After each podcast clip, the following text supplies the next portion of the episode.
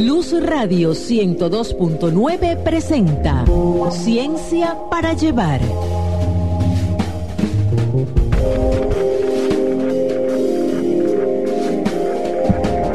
Muy buenas tardes y bienvenidos a Ciencia para Llevar, el espacio del protagonismo estudiantil a través de Luz Radio 102.9 FM. Hoy viernes 23 de junio estamos celebrando una ocasión especial en nuestro programa. Pero antes de contarles más sobre esto, vamos a mencionar los créditos del programa. En la dirección de Luz Radio, Elizabeth Miquelena. En la producción general de la estación, Nerimar Ferrer. En la dirección de Ciencia para Llevar, profesores Edixon Castro y César Pérez. En la coordinación académica del programa, doctora Luz Maritza Reyes. Edición y montaje, los universitarios Rafael Borges y Brigitte Valero. Producción general del programa, universitaria Adrián Nichaparro. En los controles, Osvaldo Quevedo. Promoción y difusión, los universitarios Emanuel Mayor, Adrián Nichaparro y Leomar Espina. Y ante los micrófonos, Lilimar Nava de la Facultad Experimental de Arte. Aida Gómez de la Facultad de Humanidades y Educación. Y Adrián Nichaparro de la Facultad de Humanidades y Educación. Bueno, una vez que ya compartimos los créditos de Ciencia para Llevar, podemos contar más sobre el tema del día de hoy, titulado Día Nacional del Periodista, entre historias de tinta y micrófono. Vamos con la reseña del programa. Si no lo sabías, aquí lo sabrás. Ciencia para Llevar. Simón Bolívar decidió crear un periódico para contarle al pueblo lo que sucedía luego de cada batalla, como una estrategia para informar a cada rincón del territorio lo que había de conocer sobre las luchas que se estaban librando en nuestro país. En aquel entonces, el acceso a la información era más que complicado, ya que era una época en la que las noticias llegaban cuando ya habían dejado de ser noticias. En ese marco, el Libertador creó el diario Correo del Orinoco, que vio la luz el 27 de junio de 1818. Cuatro páginas impresas a través de una máquina traída desde, desde Angostura, conocida hoy en día como Ciudad Bolívar. La Asociación Venezolana del Periodismo decide tomar esta fecha como referencia para aludir el Día del Periodismo Nacional, elegida tras el pedido de Guillermo García Ponce, quien hizo llegar su propuesta en 1964 desde el cuartel San Carlos, donde se encontraba detenido por rebelión militar. La Ley del Ejercicio del Periodismo de 1994 ratificó esta solemne fecha como Día del Periodista Venezolano. Por lo tanto, hoy en Ciencia para Llevar recibiremos a un personaje muy importante en el periodismo zuliano para conversar sobre este tema. Muchísimas gracias por darnos la reseña del programa. Estamos muy emocionados por esta entrevista y la información que compartirán nuestros invitados con nosotros. No te la pierdas, pronto volveremos con más de Ciencia para Llevar. Vamos con la pregunta de la semana.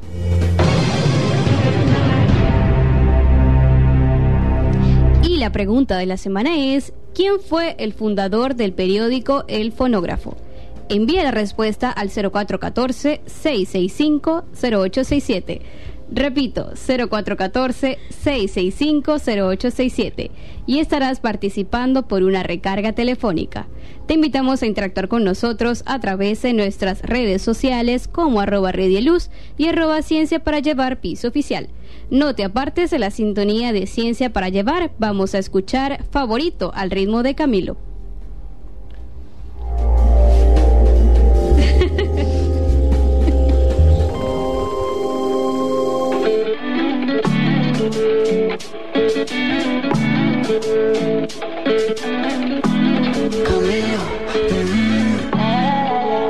No sé si te lo han dicho antes, pero después de haber comido en tantos restaurantes, mm, los más caros, más ricos, más finos y más elegantes.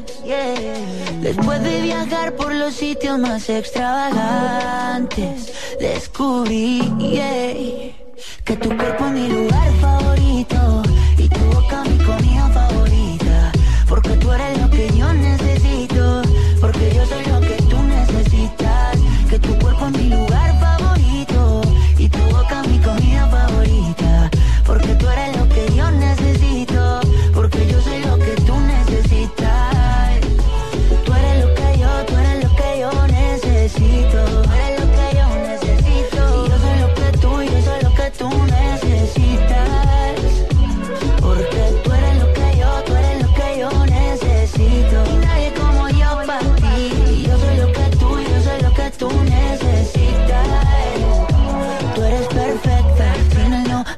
70, 90 Después de al mundo yo darle la vuelta. Te tenía al lado y no me había dado cuenta Que tú eres perfecta. Y quiero que me veas como yo te veo. Cuando me vea guapo y cuando me vea feo Quiero que me quieras como yo te quiero Como yo te quiero, como yo te quiero. Quiero que exageres como yo exagero. Y no te me rías porque esto es en serio. Quiero que me quieras como yo te quiero Como yo te quiero, como yo te quiero. Mm, Que tu cuerpo es mi lugar favorito Y tu boca mi comida favorita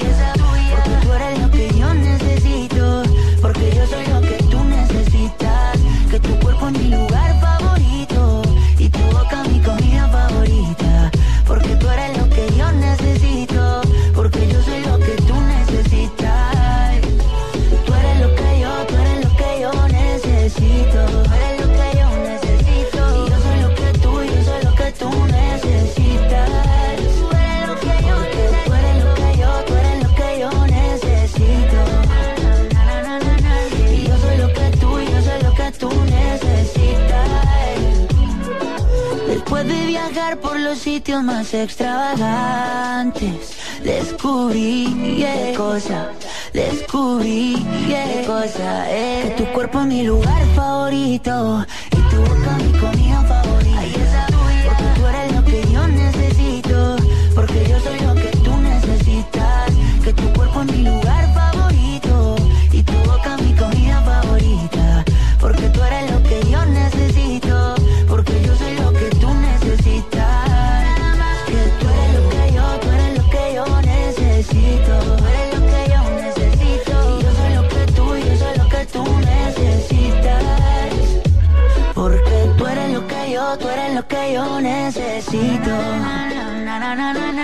yo soy lo que tú, yo soy lo que tú necesitas. Continúa Ciencia para Llevar, el programa de la Red de Investigación Estudiantil de la Universidad del Sur.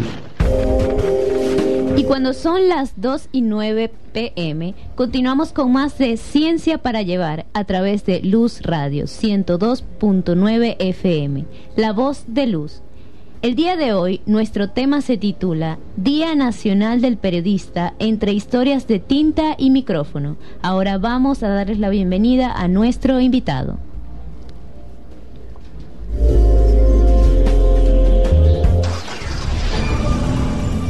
Nuestros invitados, sus ideas y nuestras inquietudes. Y el día de hoy nos encontramos engalanados con la presencia de un profesional destacado en el arte de la comunicación, el profesor Julio Fernández. Es licenciado en comunicación social, profesor universitario, historiador, exdirector de la Escuela de Comunicación Social de Luz, ex secretario general del Colegio Nacional de Periodistas, seccional Zulia y gerente de información del Canal 11 del Zulia. Bienvenido a Ciencia para Llevar. ¿Cómo se siente nuestro invitado de estar acompañándonos hoy en Ciencia para Llevar? Bueno, yo pienso que hace mucho tiempo no me he sentido tan, con tanto regocijo, con tanta alegría, digamos, y felicidad, porque estoy frente a tres estudiantes de la Universidad de Zulia y 20 años de mi vida fueron dedicados precisamente a la enseñanza universitaria y mantuve con los, los- estudiantes una relación de amistad, de respeto, respeto mutuo y, y se alcanzaron muchos logros, porque parece mentira, pero a través de la amistad, de la relación positiva de una persona con la otra, se pueden hacer, alcanzar muchas cosas que a veces parecen imposibles. Eso es correcto. Por eso es que profe. me siento muy bien. Y por supuesto estoy como pez en el agua, ¿no? está, está Es su decir, hablar de periodismo es, es- es mi vida. Vivir el periodismo es mi vida. Entonces estoy hablando de mi vida. Así es. Y, y ustedes son un poco esos pececillos que andan por aquí, que um, de pronto mañana van a ser destacados profesionales. Así es, ¿no? Y tratamos Así de seguirlo también en el agua. Tratamos de seguir Sí. Ah, pasos bueno, y su entonces- trayectoria. Entonces no convierten en un, no, no, no comiencen en un charquito, métanse en el lago Maracaibo. Así es, así es, profe. bueno, profe, fíjese que este tema eh, decidimos hacerlo esta semana porque es la semana conmemorativa del Día Nacional del Periodista, que se celebra el 27 de junio. Entonces, bueno, para comenzar con la entrevista, también sé que usted fue el que aperturó esta semana con un evento bastante importante, pero vamos a conversarlo más adelante en el programa. Entonces, bueno, quisiera saber, desde su punto de vista, cómo ve el periodismo actual en Venezuela, en nuestro país. Bueno, eh, el periodismo va cambiando, ¿no? Y el periodismo que tenemos en ese momento obedece a las circunstancias propias de la época. Eh, no podemos decir que no, el periodismo del siglo XIX fue mucho mejor que el nuestro, con esa pregunta que hicieron del fonógrafo. Mucho mejor que el nuestro, que el actual. No, nosotros no vivimos el siglo XIX, estamos viviendo el siglo XX.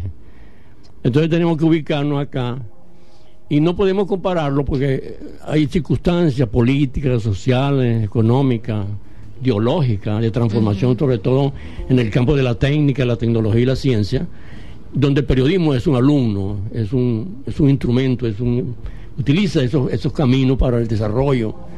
Y el periodismo tiene que irse adaptando a las nuevas tecnologías. La gente dice, no, ya desapareció el periodismo porque ya no hay papel. Desaparecieron los periódicos impresos, pero no el periodismo. El periodismo es una ciencia. La gente piensa que el periodismo es algo rastrero, como la escuela por lo menos de Francia, la escuela, la, llaman, no sé por qué la llamarán, la escuela verde. Dice que el periodismo es un metalenguaje. Sí, que no es propiamente un lenguaje que equivocados están los miembros de esa escuela sí, verde. Totalmente. ¿No? Porque para ser periodista y para, escribir periodismo, con la sencillez, con la transparencia, con la exactitud, y, sobre, todo con la interpretación que uno le da a las noticias, hay que tener una, cultura, una vasta cultura. Por eso aquella, aquella persona que, que, tenga, que tenga conocimiento avanzado de una ciencia o de cualquier disciplina, si en, esa disciplina se inserta como periodista, es un triunfador. Porque la cultura es, muy importante. La, cultura, por lo menos, del lenguaje, el, dominio del lenguaje. Eh, que por cierto, ayer eh, leí algo sobre Bello, cuando Bello, con su gramática de, la lengua española, luchaba porque no se contaminara el, lenguaje español, el idioma nuestro, ¿verdad? Fíjense que Aida y yo hicimos una exposición en, en, la carrera, en comunicación social. Nos mandaron a hacer una exposición sobre el lenguaje radiofónico. Y nosotros colocamos un ejemplo del Junior con Radio Rochela. Porque obviamente para entonces poder hacer un buen mensaje radiofónico o un buen mensaje periodístico uno tiene que tener un buen lenguaje, tiene que tener un uso correcto del lenguaje castellano. Sí, eso, eso es algo que se ha destacado mucho como el, eh, como el lenguaje, como la, lengua castellana, que la hablan la segunda proporción de habitantes del mundo. Y la gente piensa que el, español es el primer idioma del mundo. Ese, ese idioma no puede, no, puede contaminarse, no puede enfermarse con palabras que vengan del vulgo, de las cárceles. Inclusive palabras que utilizan los pranes se incorporan a, nuestro, a nuestro lenguaje. Entonces, no es cuestión de, que, como el lenguaje es un organismo vivo, que se transforma, que va nutriéndose y transformándose a través de los tiempos, debe, debemos mantenerlo un poco puro, ¿no? Es decir, no incorporar frases o que, los niños, sobre todo, que somos nacidos a la televisión, a los medios, aprenden de eso y piensan que ese es el castellano. Una serie de neologismos, que eso, eso da, pena. Hay que mantener la pureza del lenguaje, como, como decía mucho Bello, como lo, decía mucho el doctor Urlar, cuando hablaba en su célebre programa de Amigos Invisibles, de estos temas. Ayer, por cierto, escuché una charla de él del año 70 y del año 82 sobre Bello. Y qué casualidad que, estamos tocando acá ese tema, ¿ves? Sí. Entonces, es muy importante el lenguaje. Y el periodista, y estoy frente a tres, a tres jóvenes este, muy entusiastas, hasta ahora he medido esa cualidad, muy entusiasta. y ahí leen muy bien. Y está muy bien coordinada, ¿no? Sí. Esto parece, un- esto parece algo así como algo planificado. Sí, sí, sí, nos organizamos. Como un viaje de la NASA a la Luna. Eso está, pero tú vas a hacer esto, tú vas a hacer lo otro. Eso significa que lo ensayan para quedar bien ante su público, que se supone que debe ser bastante el público de estas tres niñas. Así que, bueno, está- estamos en esto, en que el lenguaje es fundamental y el periodista debe manejarlo con mucha, con mucha, Mucha precaución. precaución, sin ser ofensivo. Ir directo al lenguaje, ir directo la al, al al concepto, con una palabra que precise ese concepto. Vivimos en un mundo de, de procesos y de conceptos. Entonces, ese- ese- esos conceptos hay que medirlo con palabras mu- muy, muy claras que las entienda el común de las personas. Por eso es que dicen que metalenguaje, porque un- el periodista debe tener el suficiente arte, eh, la suficiente inteligencia para interpretar cómo el público, cómo su público puede captar un lenguaje sin, sin altisonancia, sin, sin rebuscamiento, sin, sin a- tratar de aparentar como un sabio, como un científico. No, Eh, no él es un periodista. Él es el que está transmitiendo los conocimientos profundos que la gente no comprende. Muchas veces no comprende. Es un idioma accesible a la mayoría de las personas. De una forma De sencilla. una forma sencilla, ¿verdad? Entonces, por, por eso el periodista, para mí, es el, el profesional más integral que existe. Porque sin llegar a las profundidades oceánicas, en una ciencia, por ejemplo, él debe conocer la terminología fundamental, básica de esa ciencia, para poder explicarle a su público los alcances de su noticia. Para poder defenderse. Sí, exactamente. para poder defenderse. Entonces, bueno, yo creo que ya conversado de esto, profe, eh, entre los retos que uno está enfrentando, los periodistas están enfrentando actualmente, no solamente aquí en Venezuela, sino alrededor del mundo, yo creo que también tuvo que ver bastante con la pandemia. Porque fíjese que la pandemia básicamente nos encerró a todos en nuestros hogares, no nos permitió poder conocernos, poder compartir físicamente por el motivo del contagio tan rápido de este virus.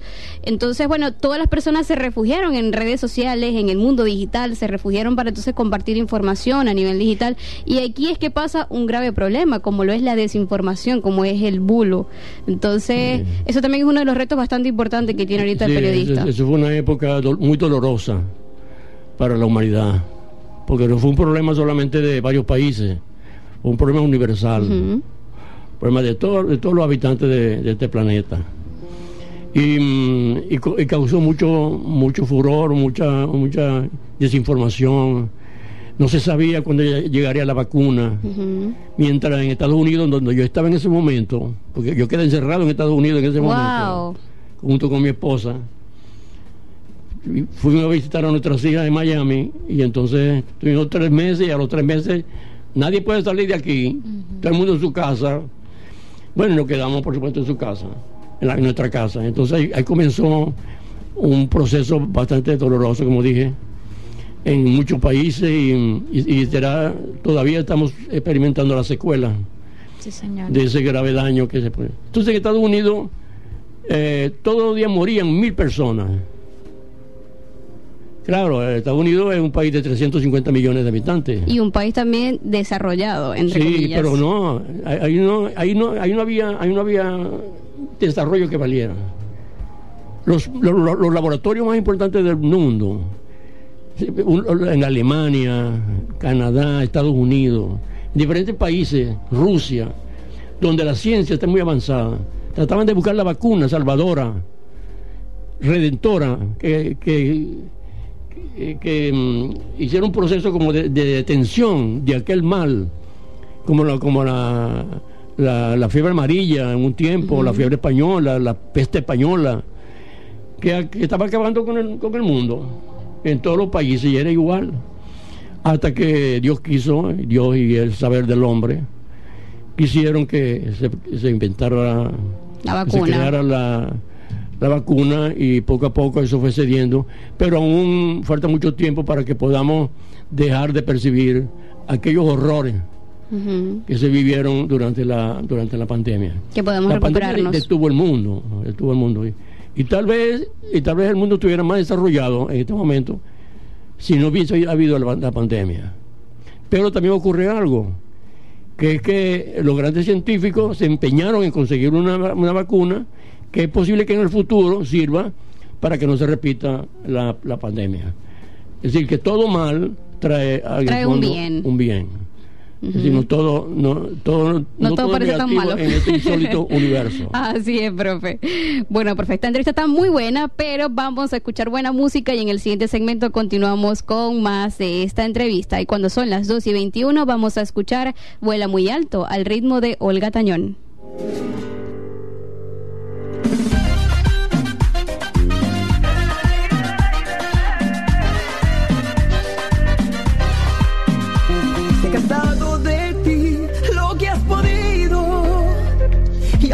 Engaña el corazón por un capricho.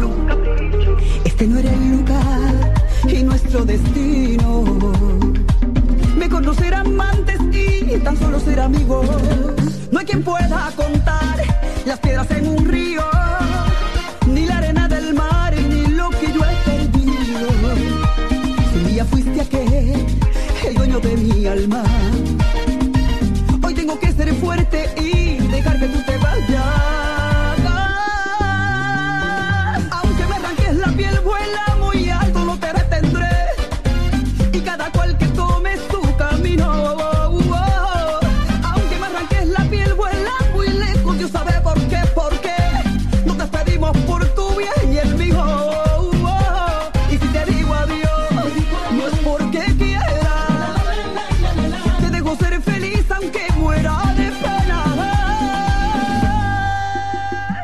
no hay pecadores, no hay delito. No era tu obligación amarme, te lo he dicho. Gracias por tanto y todo, te llevaré muy dentro.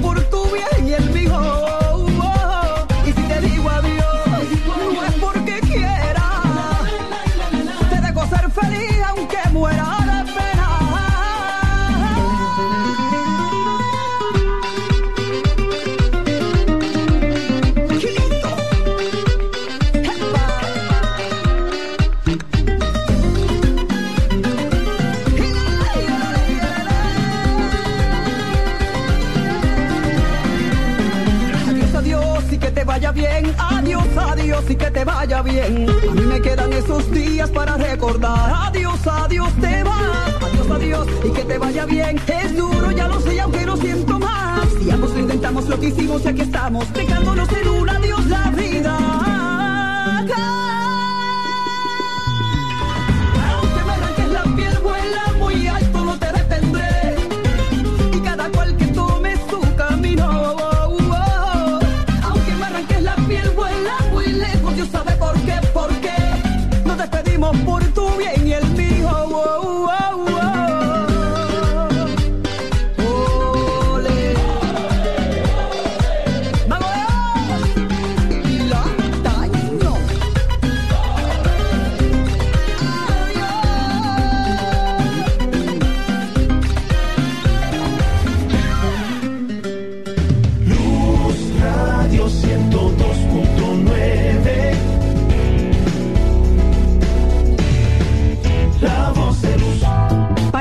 Para materializar proyectos y emprendimientos exitosos, sean institucionales, individuales o empresariales, es fundamental contar con la orientación y asesoría de los expertos en la materia.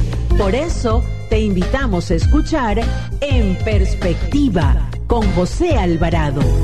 Los sábados desde las 9 de la mañana, En Perspectiva, por Luz Radio 102.9, La Voz de Luz.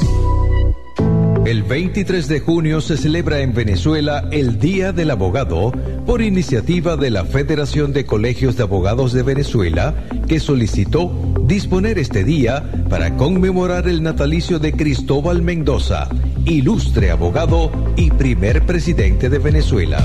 Cada 23 de junio honramos a los profesionales de las leyes que día a día luchan por construir un país lleno de justicia y paz.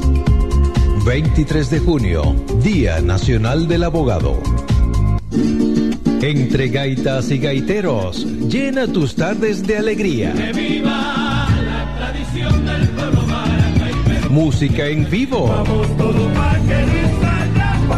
Y las mejores anécdotas de quienes han llevado la gaita a todos los rincones del mundo.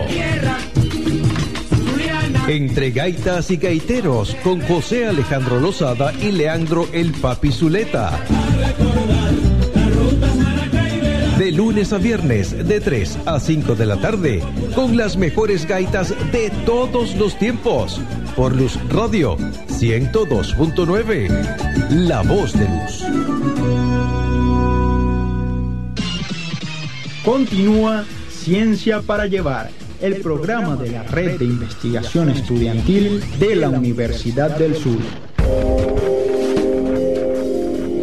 Cuando son las 2 y 27, regresamos con más de Ciencia para llevar el espacio del protagonismo estudiantil a través de Luz Radio 102.9 FM.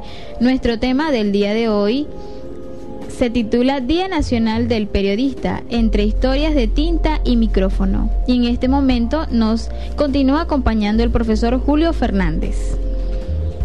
Bueno, profe, entonces para continuar con la entrevista ya conversamos un poco sobre cuáles son los retos del periodista actualmente en Venezuela, que son bastantes, una larga cantidad, y también conversamos un poco acerca de la pandemia y cómo nos afectó a todo el Sí, mundo. pero yo, eh, tú mencionaste algo que no toqué, que yo no toqué, y fue la diáspora. Es decir, ¿cuántos periodistas no han emigrado de Ve- Venezuela? Estudiantes de periodismo, estudiantes de comunicación social y otros profesionales, por supuesto, ¿no? No han emigrado, pero aún queda, porque es tanta la potencialidad de nuestro país, del talento de nuestra juventud, que aún pasando todos estos horrores este, que están pasando en nuestro país, pero la- ahí se mantiene la semilla. Se van muchos arbolitos, ¿verdad? Así es. ¿No? Por, por todos países, y no, y no solamente pues, se van, sino que se están distinguiendo. Sí. Eso también lo conversaba yo hace poco con una profesora, que los profesionales que han salido de aquí de Venezuela y están viajando, emigrando a otros países, están brillando con fuerza en- por su, este, su, su conocimiento, por toda la formación que han tenido aquí Claro, en aquí Venezuela. hubo dos tipos de diáspora. Una, llamémosle, démosle, démosle un nombre a la cosa, ¿no? Una diáspora buena y una diáspora mala. La primera fue buena. Cuando alguien dijo, expropiese o salga un tal persona de, la, de PDVSA, y PDVSA se quedó sin, sin liderazgo. Ese talento que, que estuvo años y años formándose en las universidades, emigró. ¿Y quiénes fueron los beneficiados? México. Recuerdo al profesor eh, Chinco Ferrer, que era un experto en cuestiones petroleras, una eminencia. Él se fue para, para México. ¿Y quién se benefició? México. Porque aprovechó aquel talento que, que, que Venezuela formó, que las universidades nuestras, Ujú. que siguen vivas también. No es que la gente diga, no, que las universidades se murieron. No, ahora es cuando están vivas las universidades. Entonces, este, esa diáspora se llevó a esa, esa primera parte que fueron los profesionales que, que estaban en la universidad ganando determinado dinero que les permitía tener una calidad de vida, de pronto se ven sin dinero, ¿no? Eso, emigran con su familia o ellos solos y después se llevaron a la familia. O emigraron los hijos de los viejos, que, que eran trabajadores de PDVSA y de otras empresas, y de en, en diferentes campos de la- de- del trabajo de la, del trabajo de la gente. se fueron a diferentes países y, y bueno, y, y entonces sumaron al mundo.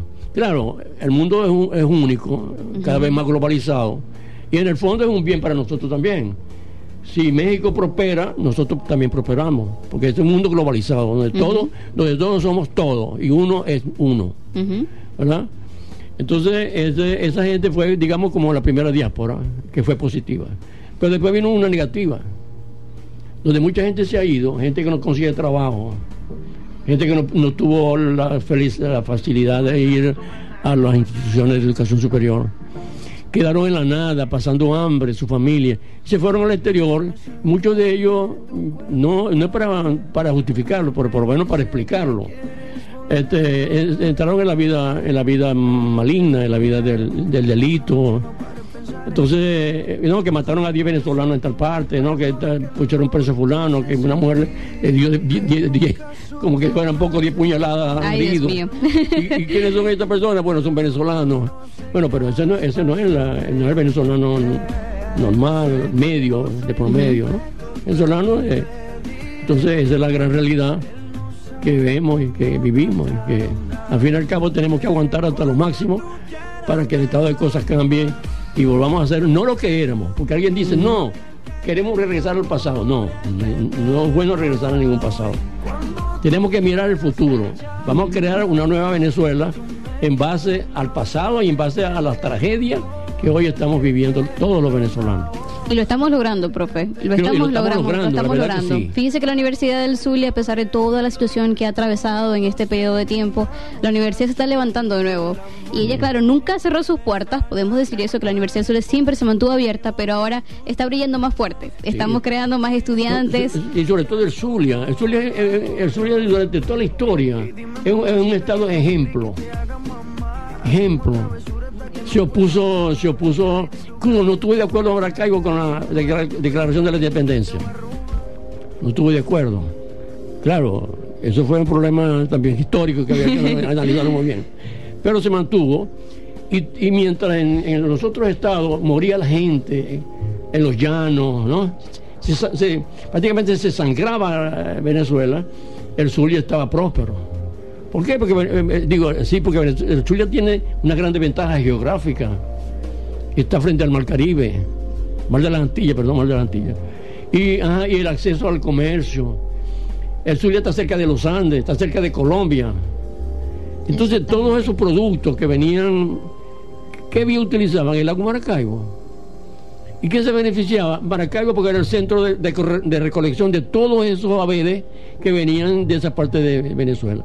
Entonces Maracaibo se mantuvo siempre adelante. Y además Maracaibo siempre tuvo gente maravillosa. Mucha gente maravillosa.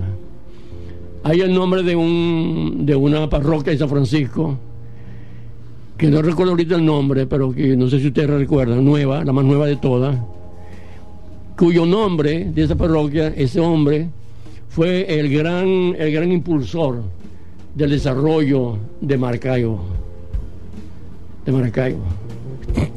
Bueno, así, así son, son las cosas y seguimos adelante y nosotros nunca vamos a ceder. El zuliano nunca cede, aguanta, tal vez resignado, pero está esperando la hora, la hora expedita para arrancar de nuevo. Así es, profe. Bueno, profe, entonces aquí era sí surge una pregunta que es bastante importante ya que conversamos un poco sobre todo lo que ha pasado el periodista en Venezuela y también a nivel global.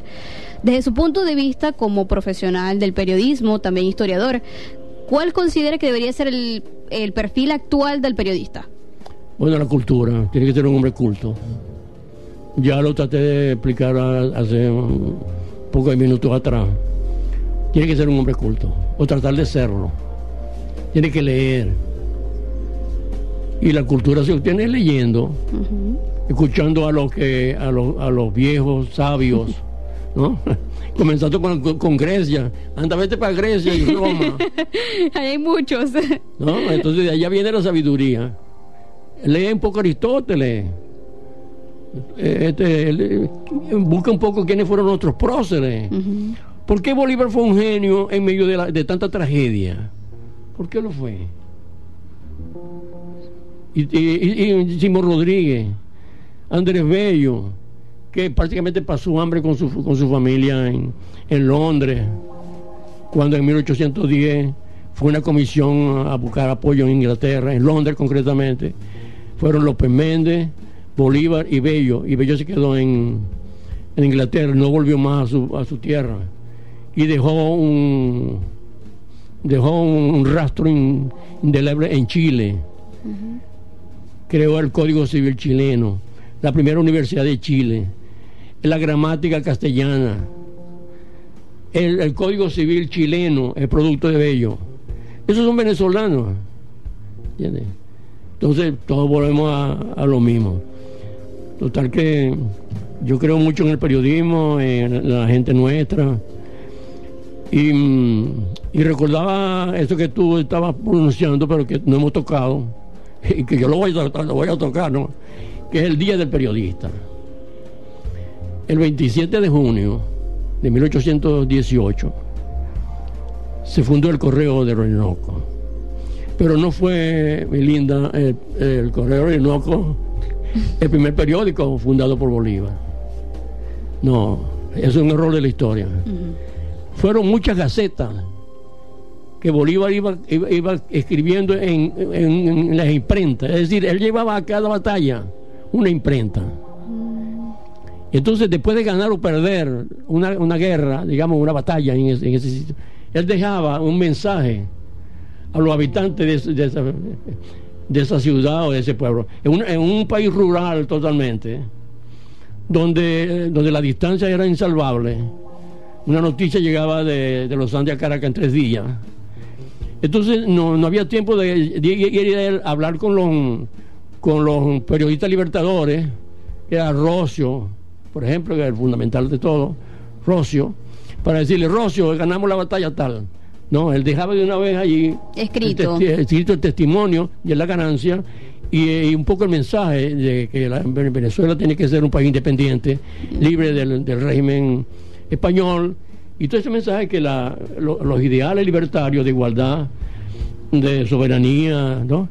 y que, que era el reflejo nada más de la, de la ilustración y de la y de la mm, de la ¿cómo se llama? de la revolución francesa y de la y de la independencia de los Estados Unidos. No olvidemos que cuando nace el, el Corredor Orinoco, el mundo se, se debatía entre nuevas ideas. ¿Entiendes? Entonces ahí nace el, pero no único corredor Orinoco. No, fueron muchos correos del Orinoco. En cada ciudad había un correo del Orinoco. Por supuesto, ya Bello había, había escrito en la Gaceta de Caracas, que se funda 10 años antes, 1808. Y el escritor más importante que el periodista, porque Bello fue el primer periodista venezolano, Andrés Bello, el que escribía con mayor fluidez, solvencia lingüística, era Bello. Entonces, tenemos, aquí en Venezuela hay, hay tres figuras universales, que ojalá queden esta chica.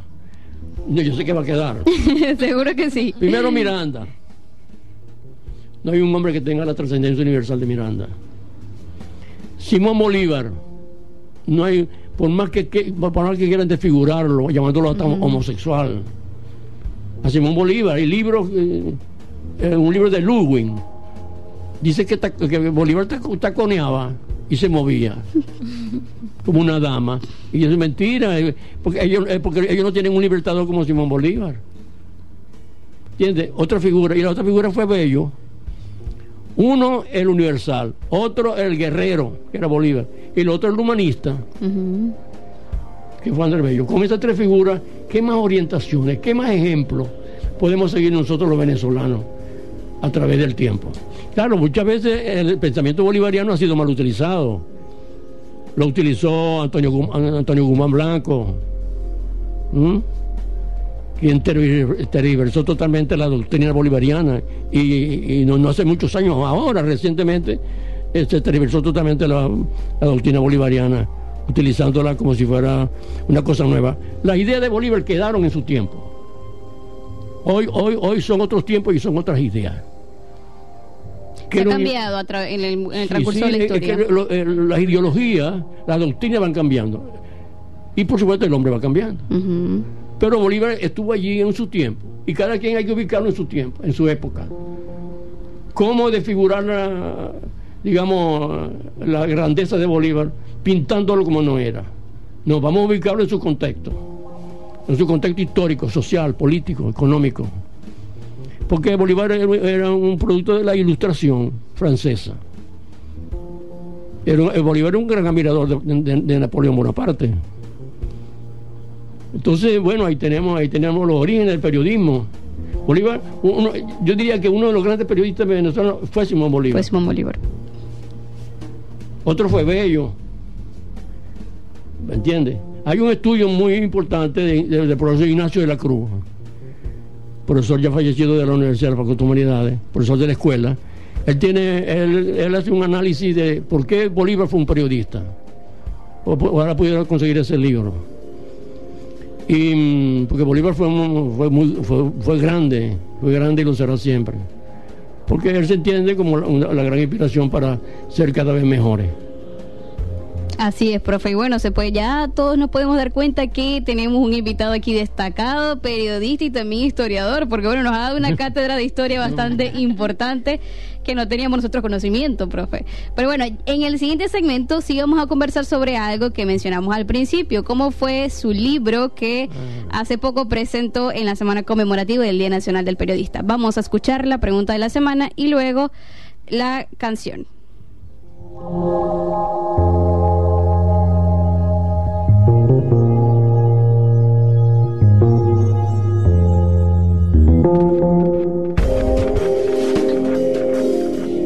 Y la pregunta de la semana es, ¿quién fue el fundador del periódico El Fonógrafo? Envía la respuesta al 0414-665-0867. Repito, 0414-665-0867. Y estarás participando por una recarga telefónica. Te invitamos a interactuar con nosotros a través de nuestras redes sociales, arroba Redieluz y arroba Ciencia para Llevar, piso oficial. No te apartes de la sintonía de Ciencias para Llevar. Vamos con buena música.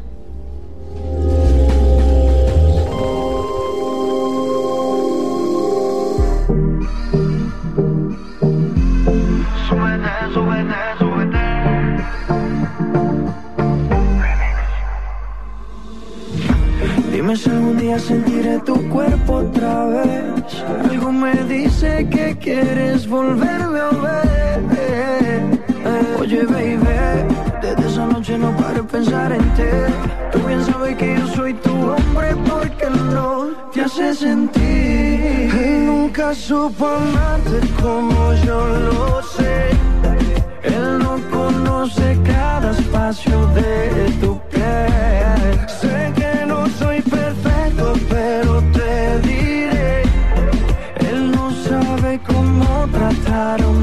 una mujer. Cuando tú quieras me llamas.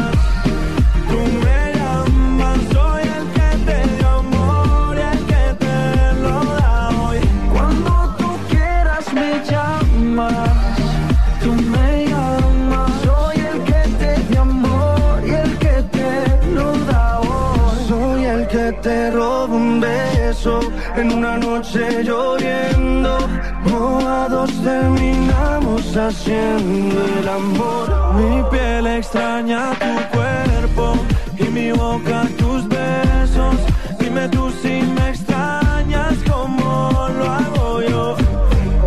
dime mamacita que tú quieres que te haga mamá. Hacemos travesura hasta que no pueda más. Pero y de tu casa yo te voy a sacar. Si tu madre te pregunta dile que te voy a robar. Pídeme el cielo y te lo doy.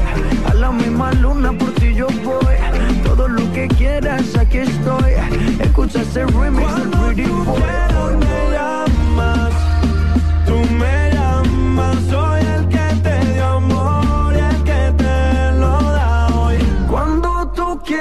me llamas Tú me llamas. Soy el que te dio amor y el que te lo da hoy. Estoy loco por sacarte de esta soledad Y darte de esos besos que el diablo te da.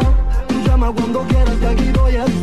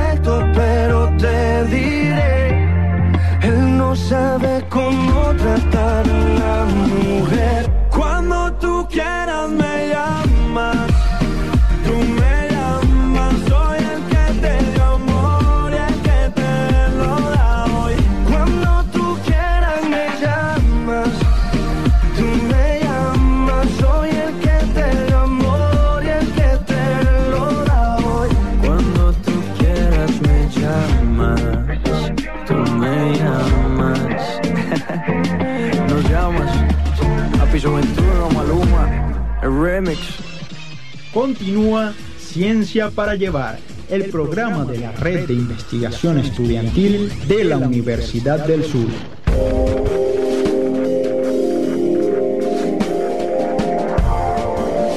Cuando son las 2 y 46 de la tarde, continuamos con más de Ciencia para Llevar a través de Luz Radio 102.9 FM, La Voz de Luz. Nuestro tema del día de hoy se titula Día Nacional del Periodista, entre historias de tinta y micrófono. Así es, Aida. Y bueno, tuvimos un, tenemos un, un programa bastante completo acerca de toda la historia del periodismo en Venezuela y eh, cómo es la labor del periodista actualmente. Entonces, bueno, para continuar, profe, lo mencionamos al principio del programa, pero ahora vamos a, entrar de lleno con este tema porque tengo entendido que hace poco presentó su libro eh, de investigación Periodismo en el Zulia, 1935 al 2000, en el marco de la celebración por el Día Nacional del Periodista. ¿Puede contarnos un poco qué contiene este libro y qué fue lo que lo inspiró a realizar esta investigación desde los años 30 eh, hasta el 2000? Es muy importante. Es decir, porque ustedes saben, en principio, la historia no se recoge en el momento en que la historia ocurre. No puede recoger una historia porque está, ocurriendo, porque esto no es historia. Tiene que pasar un siglo, tiene que pasar mucho tiempo para nosotros medir la importancia de, digamos, de los prioristas del siglo XIX. Entre ellos el, director de que ustedes están preguntando, del fonógrafo que fue el periódico más importante del siglo XIX. No nos vaya a revelar la respuesta todavía. No, no, no, no, estoy revelándola. En el siglo XIX ocurrió el, gran, fenómeno del Antonio Leocadio Guzmán con la creación del venezolano, el, líder de, la, de las ideas liberales del siglo XIX. Porque el siglo XIX se debate entre las líneas liberales y, y las medidas conservadoras, las líneas conservadoras. Y Antonio Leocadio funda el, venezolano para, a través del periódico, porque ellos sabían la importancia del periódico. Indudablemente que sí sabían. Entonces creían el venezolano y ese es un motor, un instrumento de, transmisión de ideas y todo con respecto a la, teoría liberal. Entonces, hay muchos libros que hablan del periodismo del siglo XIX. Muchos. Y del siglo anterior. Porque nunca los siglos son solos. Se empatan con el otro. Entonces nosotros, eh, como si fueran estancos. No, no, el siglo XIX no, no fue solo XIX, fue XVIII también. Y el siglo XX fue también siglo XIX. Y el, y el XXI es parte del siglo XX. Y así será sucesivamente. Entonces yo noté que no teníamos casi bibliografía. Se iba perdiendo la memoria de, de nuestra profesión con el correr de los años. Han pasado 23 años del siglo XX y nadie tenía idea de lo que habían sido muchos profesores insignes de la universidad. Que, en este momento es solo un recuerdo, un recuerdo grato, pero que nadie supieron quiénes fueron, cuántos, cuántos, cuántos lucharon ellos para hacer de la escuela de periodismo lo mejor. Pero nosotros no sabemos quiénes fueron ellos dónde nacieron, qué obra hicieron, cuáles fueron sus ideas, sus ideales. Nada, no tenemos ningún conocimiento de su vida personal. Entonces yo me fui fijando en eso. Eso, pero no, fue un pensamiento de ahora. Ese pensamiento nació con mi profesión. Que yo, fui recogiendo desde el año 70 mucho material que salía en revistas. Y fui haciendo una, una, hemeroteca.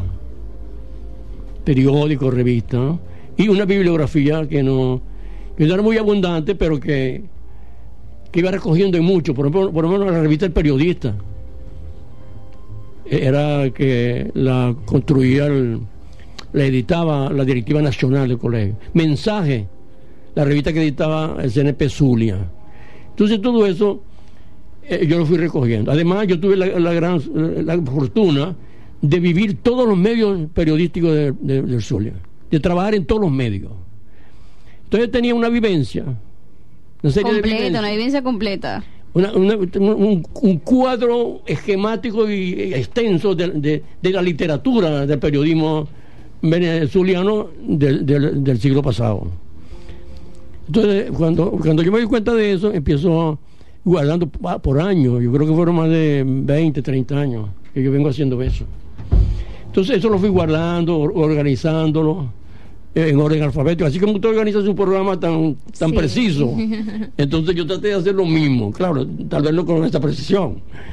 Pero eso- fui trabajando y, y logré montar una, una mm, investigación que me hablase de qué, de quiénes fueron los protagonistas. Más importante que yo tuve la oportunidad de conocer, porque tal vez no estén todos ahí en, ese- en esa investigación. Escapó a mi conocimiento, a mi realidad. Mucha gente que no está allí, pero, pero estaba un- una buena parte de esa historia. Claro. Están ciento, nada más y nada menos que están 125 personajes de periodismo del siglo XX. Imagínese. Ocupa la- los dos tercios del libro. ¿Quién conocía? ¿Cuál, cuál fue el primer periódico de Cabima?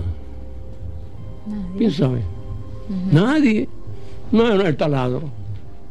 ¿Y ¿Quiénes lo hacían? Los corresponsales de Panorama, Moralito, Eddie González, Ángel Gutiérrez. Y tanta gente que pasó por la corresponsalía de, de Panorama, que fue la más antigua. Porque Panorama ha sido una gran historia en, en- Sí. en este, en este estado, ¿no? El gran periódico. eh, No quiere decir que los otros no lo sean. Crítica fue un gran periódico, innovador. Pero eh, desde el punto de vista histórico, panorama. Claro. Semprún, José Semprún, que murió hace algún tiempo, fue jefe de, redacción de Panorama, su director encargado. Él fue el primer corresponsal de Panorama en la costa del lago. Hugo Morán, que fue el primer secretario general de la, del Colegio Nacional de Periodistas, él trabajó también en, la costa del lago. Ahí se formaron mucha gente, o se formó, perdón, mucha gente. Eh, Ernesto Bracho, eh, se formó en Cabima. Ernesto Bracho fue un periodista autodidacta, pero yo hubiese querido tener la lucidez y los conocimientos que ese señor tenía para, ese- para ese tiempo. Fue mi gran maestro. ¿Quién conoce hoy, a no ser por nombre y porque famoso, al profesor Sergio Antillano? Así es. ¿Quién, quién- quién sabe cómo era Sergio Antillano? Entonces yo, yo lo retrato, yo lo dibujo. ¿Cómo era? ¿Cómo, cómo se reía? Su chiste, su manera de vestir. Yo digo que su paltó abrazaba con dificultad su cuerpo. yo, no- yo, yo, yo, yo no, era- yo, no- yo no- si no llamé grande el paltó que tenía, o pequeño, ¿verdad? claro, no, no. Pero era pequeño porque yo no cubría el, el- el cuerpo. mira. Entonces, cosas así, ¿no? Que son propios de la crónica. Por eso le decía en un comienzo, en- de manera informal, que lo mío es la crónica. Porque busco el aspecto humano de la gente. Lo que hizo, bueno, ahí está, pero su vida, su vida se borra rápidamente, rápidamente. Su manera de ser, su conducta, su hablar. eh, la- el- por ejemplo, la historia de, de muchos periodistas, eh, bueno, que han, que han quedado, la historia de Ignacio de la Cruz. Ignacio de la Cruz es una, una eminencia de la, de la Escuela de Comunicación Social. Eh, la profesora Marta Colomina, que fue mi, mi profesora, todos ellos fueron mis profesores, ¿no? Eso quiere decir que no, no, no, no era muy jovencito, ¿me entiendes? Entonces, ellos fueron mis, mis profesores, entonces yo soy ahora el alumno que, que, que los está, le está dando vida de nuevo. Entonces, un poco, este libro es un poco, es una vivencia, no, no voy a decir que es un gran libro, no, es una vivencia de, de- de mi experiencia como periodista. Y yo vivo mucho las cosas, así como estoy viviendo con ustedes estos ra- este rato que ha sido maravilloso, así vivo mi vida, tal cual, tal como es. Está llena de momentos maravillosos. Sí, de momentos maravillosos. Entonces con ellos estaba, eran mis profesores, discutíamos. No, que por, por qué coño pusiste 14. bueno, Vivo. bueno, entonces eso aparece en el libro. Todo eso, todo eso, hasta, hasta grosería, ¿me entiendes? Entonces eso aparece, está ahí. Ah, bueno, entonces ahí está, ahí está el, el comienzo, porque nunca he pensado que mi obra es acabada. Hay que ser humilde en la vida y no hay que pensar que lo de uno es lo mejor. No, profe, usted tiene muchísimo por compartir. De verdad que este rato que tenemos con usted aquí nos damos cuenta que tiene tantas cosas que compartir con el mundo que hasta nosotros nos sentimos afortunadas de estar aquí compartiendo este rato con usted y escuchando sus anécdotas. Bueno, yo hablando con ustedes que, que revive mi tiempo de profesor. Eso, yo se lo dije ahorita. Porque ustedes son mis, estudiantes cuando yo daba redacción o periodismo informativo, esa materia allá, ¿no? Bueno, esa, esa figura, Rodolfo Argüello, ese, ese tipo había que, había que nombrarlo. Yo no me acordaba de muchos datos, porque no conseguía, era difícil. Las familias se habían muerto, se habían ido. Eh, ¿Dónde buscaban los datos de tal persona? Entonces yo acudí a mi imag- imaginación. Por eso hay muchos aspectos imaginarios ahí. ¿no? Un poco lo que dice Bullard. Sí. Dice Bullard de realismo mágico. Ese, ese libro de esta investigación es mucho parte del realismo mágico. Sí, bueno, el profesor nos acaba de dar a nosotros una copia en CD del libro Periodismo del Zulia de 1935 a 2000 y estamos súper honradas de este maravilloso regalo que sin duda alguna nos vamos a compartir para leerlo entonces cuidadosamente y dar nuestras reflexiones, también compartirlas con nuestros seguidores en redes sociales y también darle eh, nuestro mensaje de agradecimiento a usted por este regalo. Muchísimas gracias, profe, por acompañarnos hoy en Ciencia para Llevar. Bueno, muchas gracias a ustedes por este rato tan, tan especial. Yo diría que especialísimo. Tenemos que compartir luego dos Sí. programas más sobre, Sí, sobre esta porque hay, historia. mu- hay mucho material. Sí. El periodismo nuestro es muy vivo, es, es- es muy interesante. Lo que pasa es que nosotros a veces no lo somos. Nosotros no buscamos la, lo- la gloria, lo, lo positivo, sino todo aquello que nos afecte, eh, que, que- que no nos da felicidad, sino lo otro que sí nos da felicidad. Ujú. Y hay tanto por conocer, un mundo tan maravilloso por conocer que realmente ni siquiera nos... Sí, y termino. Este es el, el arranque de una serie de libros que debe seguir, investigación que debe seguir basándose en esa primera investigación que yo durante, que yo durante tanto tiempo me dediqué a hacer con, con amor y con cariño. Excelente. Bueno, muchísimas gracias nuevamente, profe. Y ahora vamos a escuchar la respuesta de la pregunta de la semana.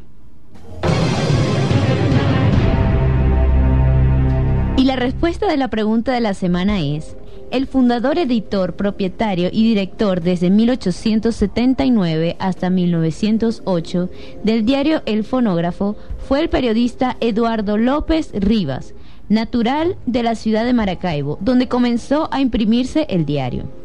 Cabe destacar que es considerado uno de los más destacados intelectuales venezolanos del siglo XIX. Así es, y bueno, muchísimas gracias también a todas las personas que participaron en la pregunta de la semana. Le haremos llegar el premio a la persona ganadora. Cuando son las 2 y 59, nos despedimos hasta la semana que viene. Esto fue Ciencia para Llevar, el espacio del protagonismo estudiantil. Luz Radio 102.9 presentó Ciencia para Llevar. Deja de mentirte. La foto que subiste con él diciendo que era tu cielo. Bebé, yo te conozco también, sé que fue para darme celos. No te diré quién, pero llorando por mí te vieron. Por mí te vieron. Déjame decirte